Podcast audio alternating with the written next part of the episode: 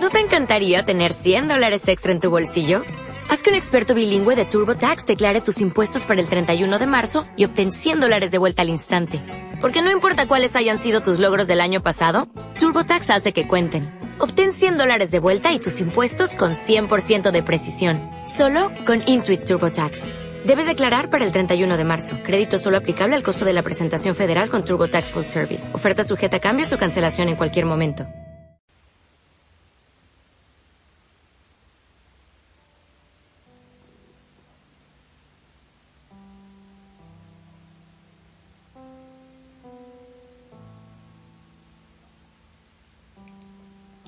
Hijo y José, buen día.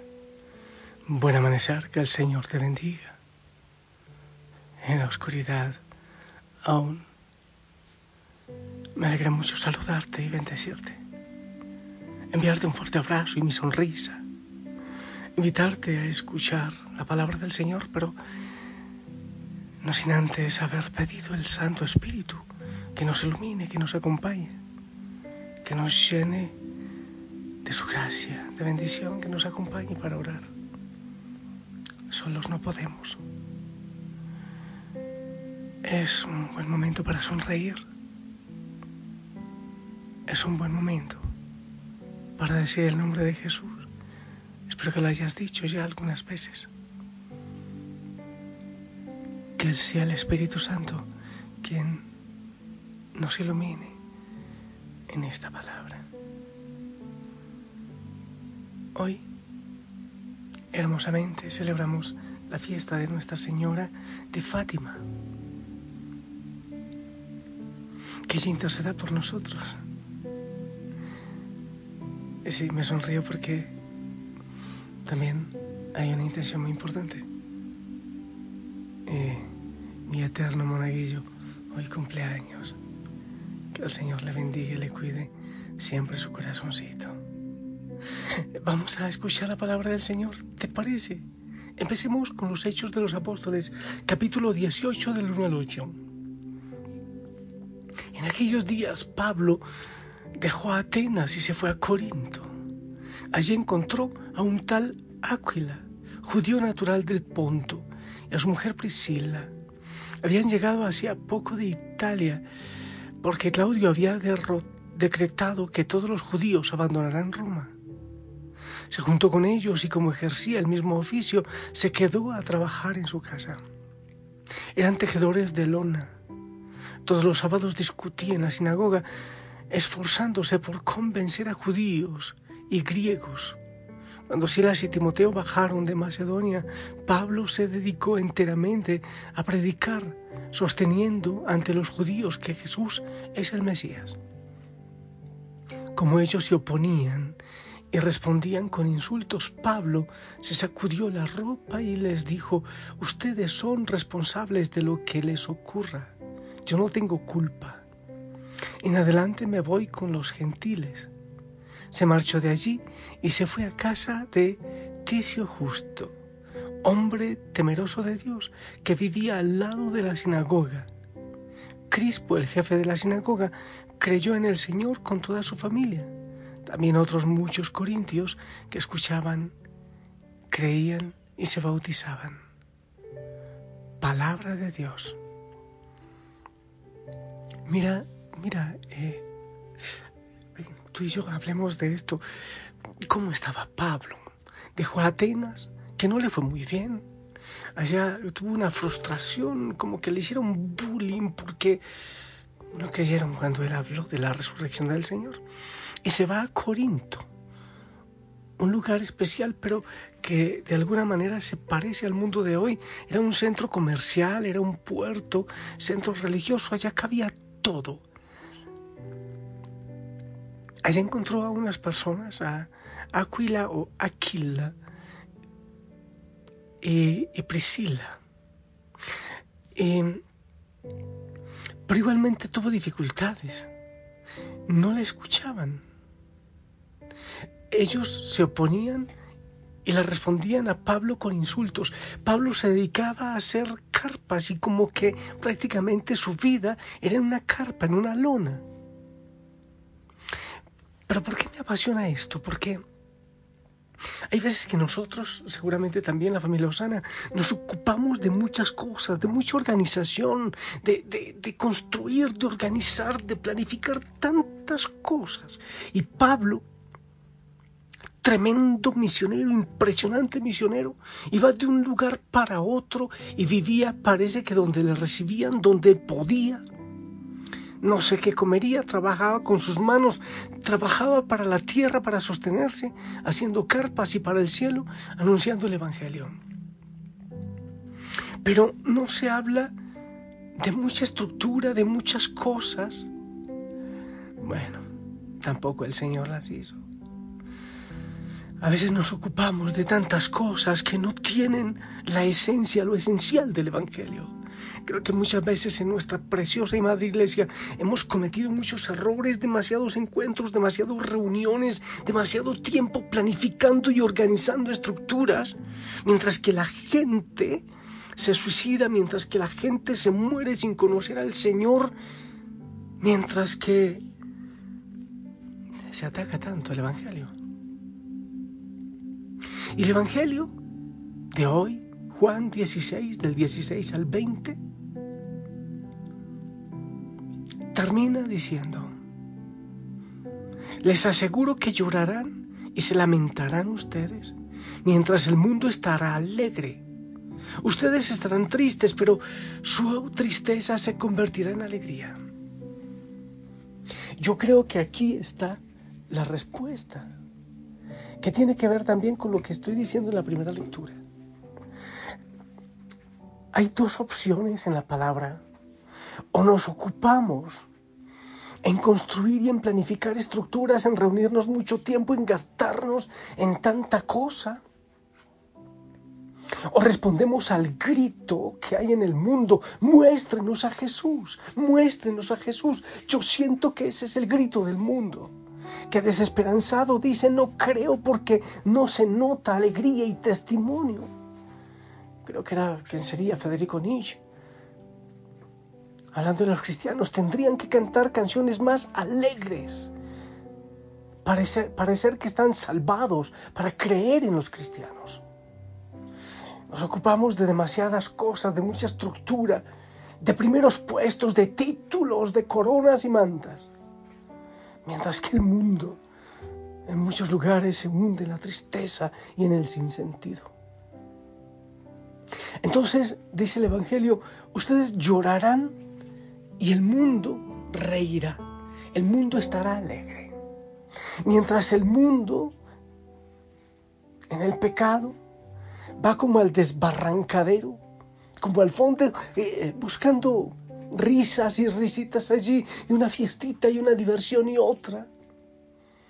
Mientras eso pasa en el mundo, nosotros deberíamos tener los ojos rojos hinchados de llorar por el pecado del mundo, ocupándonos, no solo llorando, sino ocupándonos, para que nuestro testimonio atraiga a muchos al Señor. Pablo no tendría, no tenía grandes edificios ni grandes estructuras, no los tenía. Iba de un lugar a otro. Y también él lloraba. Y como lloró Jesús. Jerusalén, Jerusalén, que matas a los profetas, decía. Necesitamos gente que preste el corazón al Señor para llorar, pero también para amar.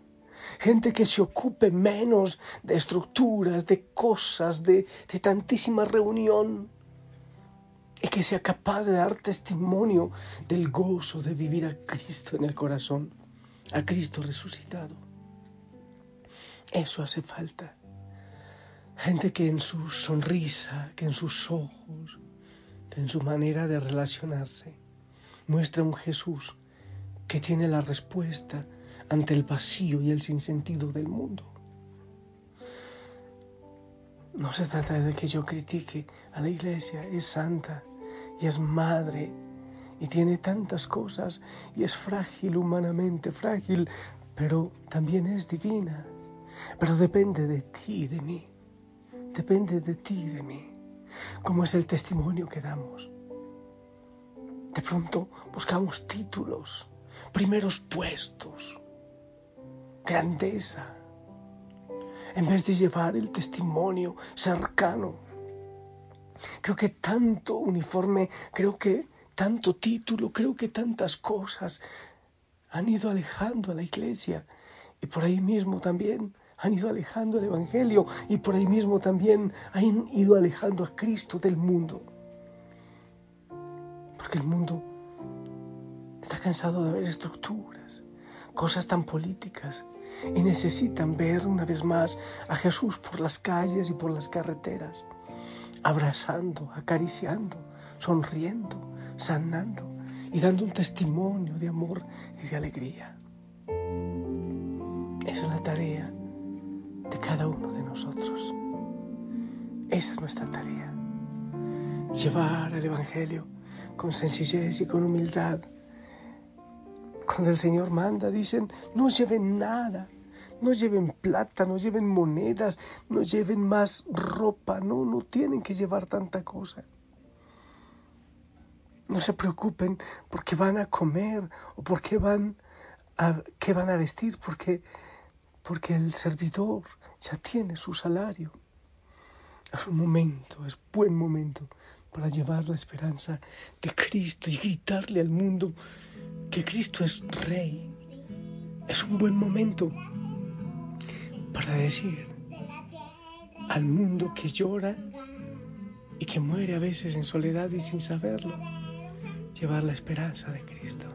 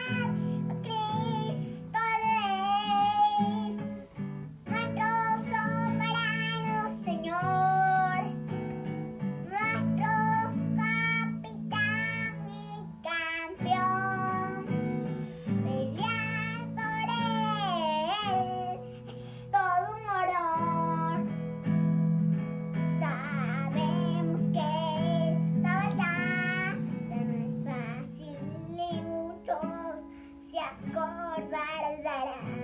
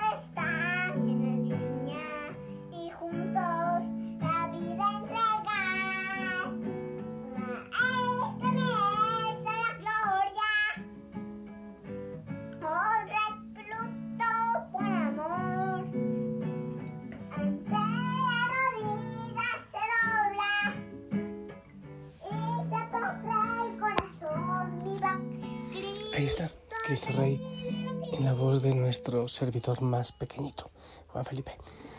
Ah, ¿Te duele el pecado del mundo? ¿Te duele la oscuridad?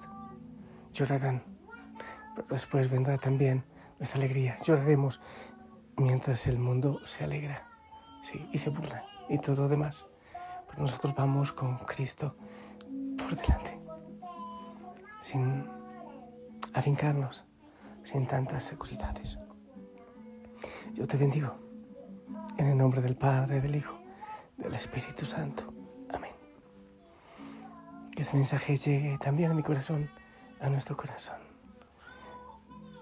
El mundo clama que le mostremos a Jesús. Esperamos tu bendición.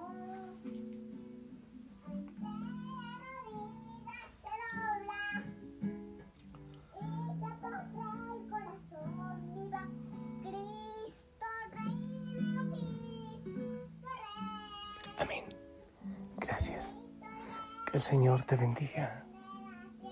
Que la Madre María te lleve de la mano. Abrazos a todos en casa. Y si el Señor lo permite, oramos juntos en la noche. Hasta pronto. Chao.